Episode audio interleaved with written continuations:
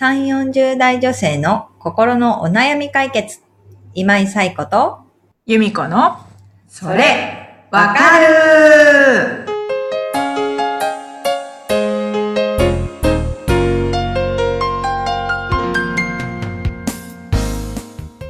はい、えー、皆さん、こんにちは。こんにちは。はい。えっ、ー、と、前回はカウンセリングとはというお話をさせていただきました。まだ聞いてないっていう方は、はいうん、あのぜひその前回をまず聞いていただくと、今日のお話が続きやすいですね。はい、そうですね。前回のを聞いてから今回のに入っていただくといいかと思います。うん、で、今回はまあそのカウンセリングとはっていうところの続きで、じゃあ実際カウンセリングがどのように進むのかということを話していきたいと思います。うん、はい。ことで、由美子さんは実際カウンセリングって受けたことはありますか？えっ、ー、とね、あの、学生、うん、カウンセリングっていうほどカウンセリングじゃないのかもしれないけど、学生時代に、あの、うん、相談室なのがあって、うんうん、そこには行ったことありますね。うんうんうん。よくね、大学の中にもそういうカウンセリングルームみたいなの、うんうん、学生相談室っていうものが、今結構いろんな大学に設置されてるのかなっていう印象が私にもあります。うん、うんうん。私はなんか自分の勉強のためっていうのもあるし、まあ自分自身のメンタルヘルスのためっていうのもあるんですけど、定期的にま受けるようにしているんですね。で、なんかカウンセリングする立場なんですけど、うん、まあ、カウンセリングを受ける立場になると結構毎回緊張しちゃうんですよ。うん、で、ああと、まあ、注意されるというか指摘されることが多いんですけど、なんかいいこと言おうっていう、その優等生ぶりたい性格みたいなのが出ちゃうことがあるんですね。で、まあそういうのをカウンセリングの中では割とこう、まあ身ぐるみ剥がされるというか、感じで、あの、指摘されてしまうんですけど、ただまあそれを指摘されたりとかすることが嫌だと感じるようなやり方はされないので、まあ、安心して、あの、受けてるっていうところは、あるんですね。うん、なんですけど、まあ、そもそも、その、受けたことがないと、割とこう、自分のすごく、プライバシーに関わるようなことを話すので、うん、まあ、何をやるのかっていうのは、すごく不安になるのかなっていうのは、実際に思ってるんですけど、うん、いかがですか？そうですよね。何をやるのか、どういう流れでやるのかとかも気になりますよね。うんうんうん、そうですよね。どういう流れでやるのかっていう流れなのかなとか、うん。思いますよね。そう。で、まあ今日は、その、カウンセリングを受けるっていうことを、まあ検討されている方とか、カウンセリングって何か知りたいっていう方に、安心してカウンセリングを受けてもらうために、前回お話ししたお悩み解決や自己需要、自己変容という目的を達成するためにカウンセリングが、まあどういうプロセスで進むのかっていうところをお話ししていきたいなと思ってます。はい。よろしくお願いします。はい。お願いします。もし私の言ってることとかが、まあ、よく意味がわからなかったりとか、言葉が難しかったら、うん、まあ、由美子さん指摘していただければと思います。はい、わかりました。はい。はい。ということで、これからちょっとカウンセリングの、えっ、ー、と、プロセスを説明していくんですけど、今日ちょっと由美子さんのね、かわいいかわいい赤ちゃんが一緒に参加してくれているので、あの、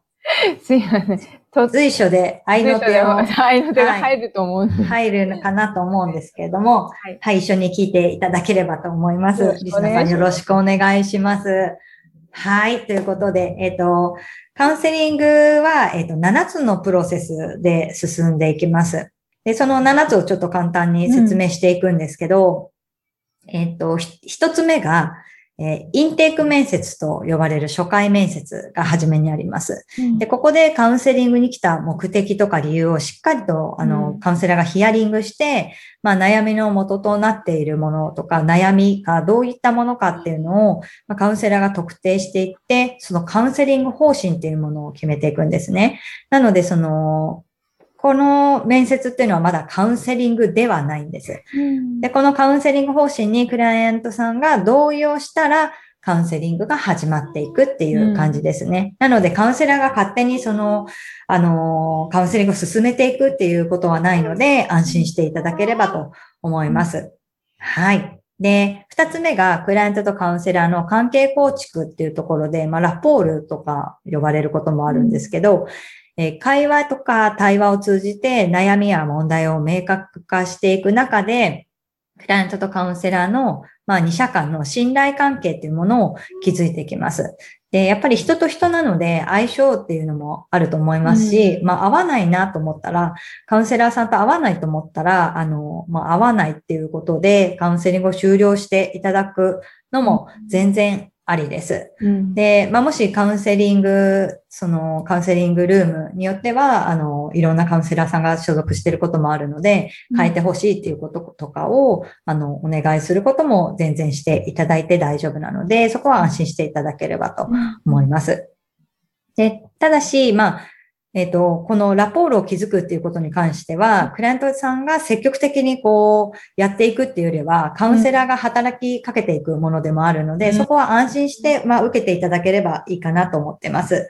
で、その関係構築をしていく、そのカウンセリングを進めていく中で、まあ、必要な心理療法を実施していくっていうこともあります。で、その次のプロセスとして自己認識っていうものがあります。でクライアントさんが自分が置かれている状況とか環境を把握してあり、あと問題発生の原因を、まあ、自分自身で特定していくっていうところですね。うん。先ほど、あの、先ほどとか前回、カウンセリングの、えー、目的、カウンセリングとはっていうところで、えっ、と、お話しした、まあ、客観的に自分を見るっていうところが生きてくるところで、うん、あの、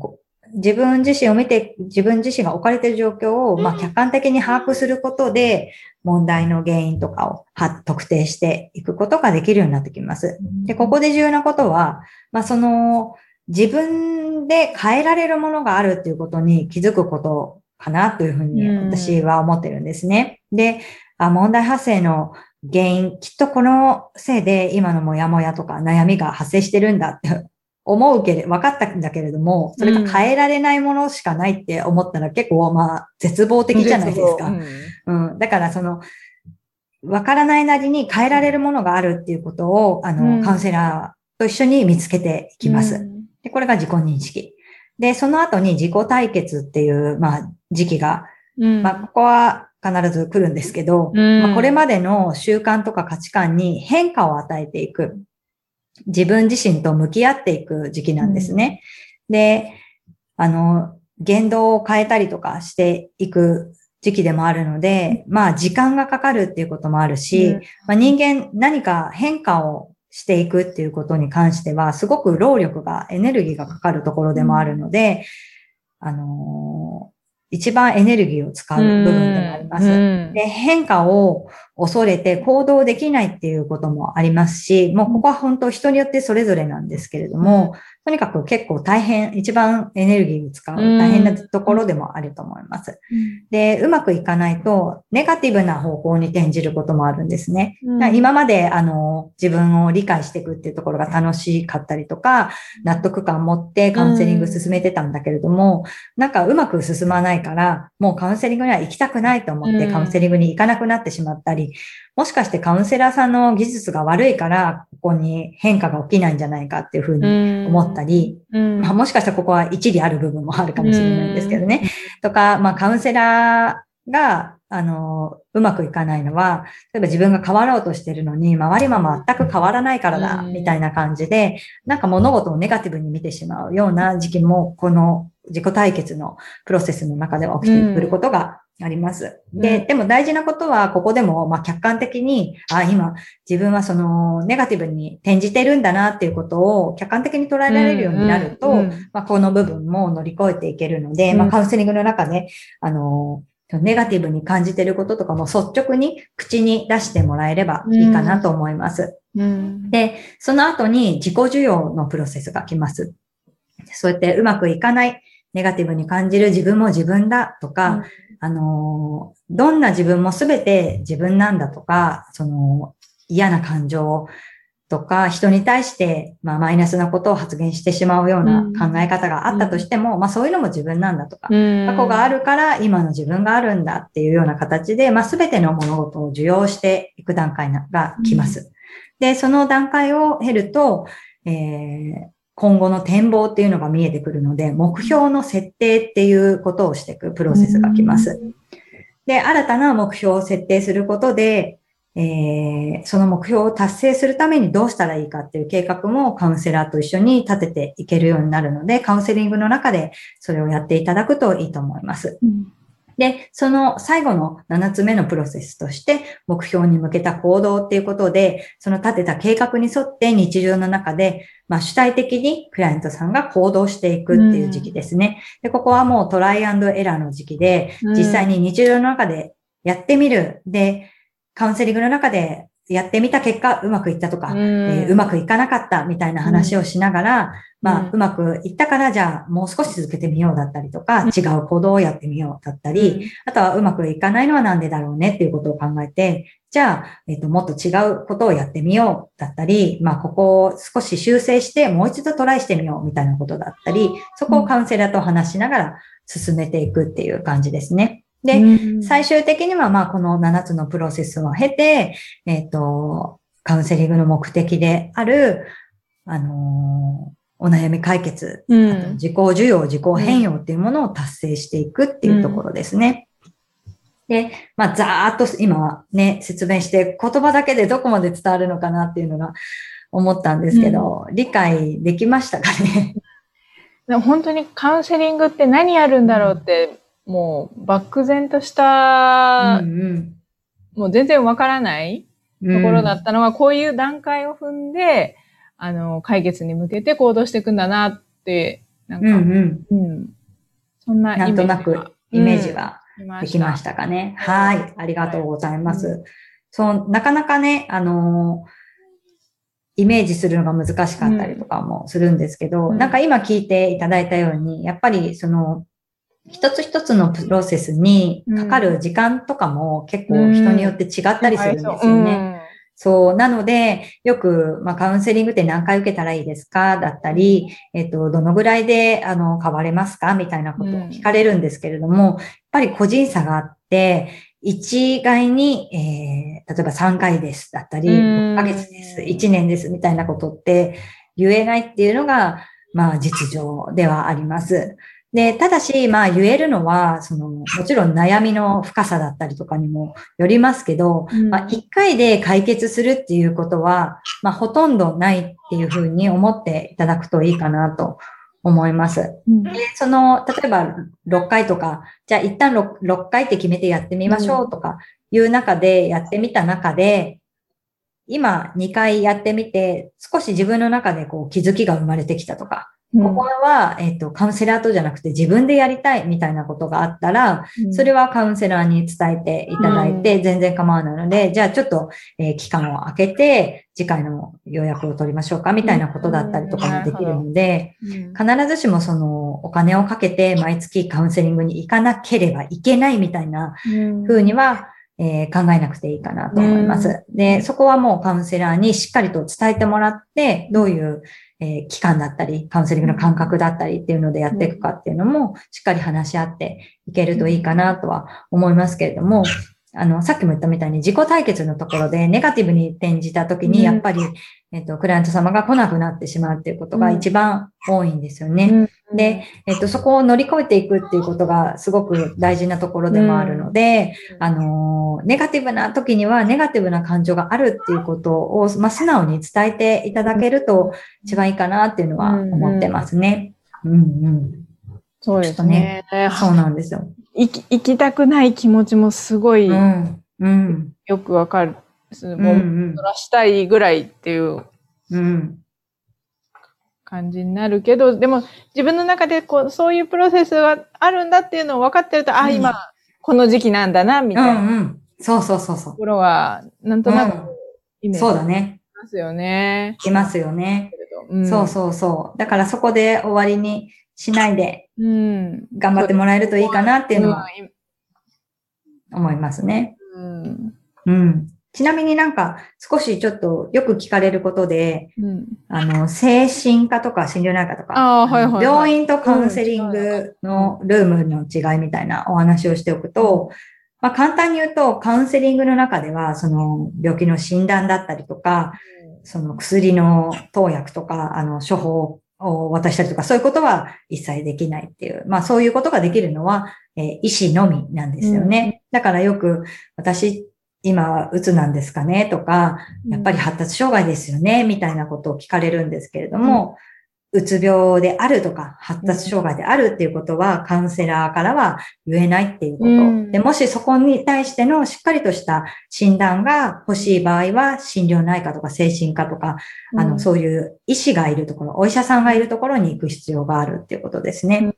で、基本的にはカウンセリングっていうのは、その保険が適用されないので、まあ、自費扱いっていうんですかね。まあ、あの、その保険が適用されるようなものに比べると、少々お値段が張るっていうところはあります。でただし、カウンセリングの中でも治療目的で行う心理検査ですとかカウンセリングには、えっと、保険が適用されるっていうものもあるので、例えば同じ心理検査を、まあ、病院でしたら保険が適用されたのに、カウンセリングルームではなんかその、全然違う高い値段がかかってしまうみたいなこともやっぱり起きてくるわけなんですよね。だから、えっ、ー、と、その心理検査を受ける、まあ、目的であったりとか、その治療に沿った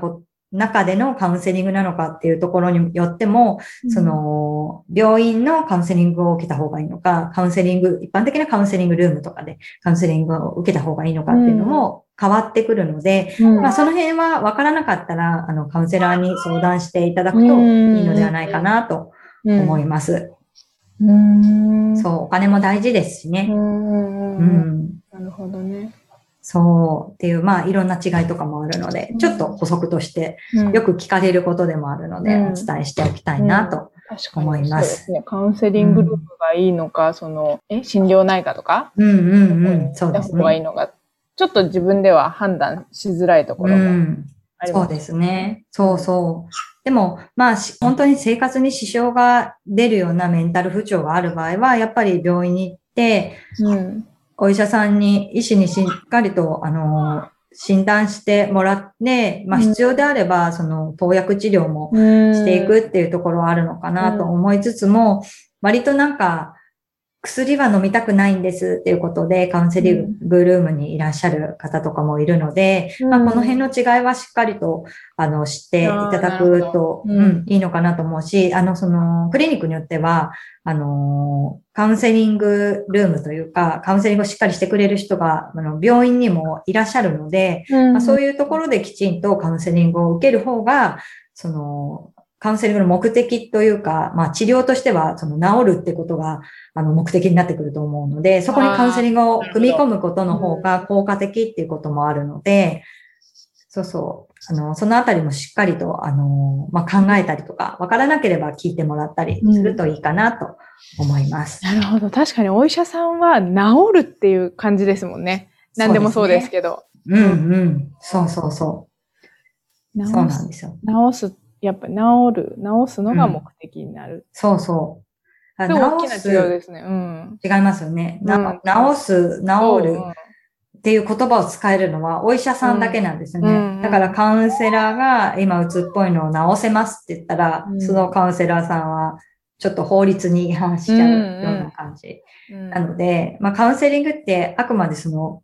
ね、さ、前回お話しした通り、うん、治すことが目的ではなくて、うん、解決とか変容が目的なので、ちょっと違うんですよね。そうですね。そう。そのあたりも、検討材料にしていただければと思っています。なんかすごいよく今、腑に落ちたかもしれない。あ、うん、よかった。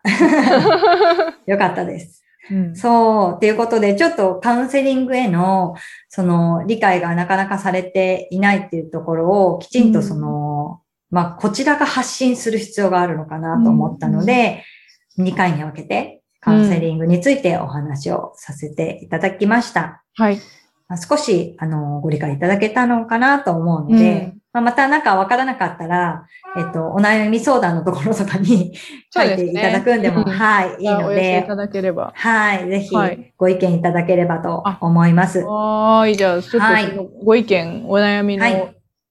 お寄せ方をちょっとお話ししてもらいますね。ぜひ、お願いします。はいえー、番組ポッドキャストのホーム画面にリブラボラトリー公式 LINE の URL を載せています。そちらを登録していただいた後にメニュー画面よりお悩みを投稿してください。登録していただいた後はもうすぐその LINE からいつでも、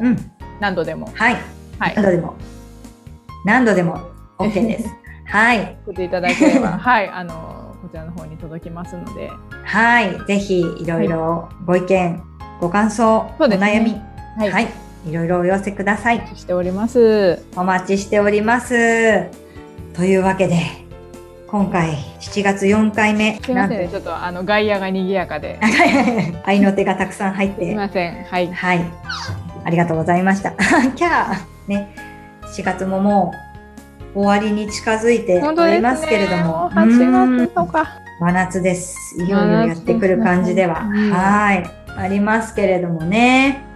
ちょっと今実は収録6月で、ちょっとオリンピックのことがね、まだいろいろ決まってないみたいで、そこにはちょっと触れずにおきたいなと思いますが、今日本はどんな感じでしょうか？はい。ということで、はい、また来月、えっ、ー、と、来週の31日は、えー、お休みの週になりますけれども、8月7日の週に番組をまたお届けしたいと思います。はい。はい。それでは皆さん、良い週末をありがとうございました。さようなら。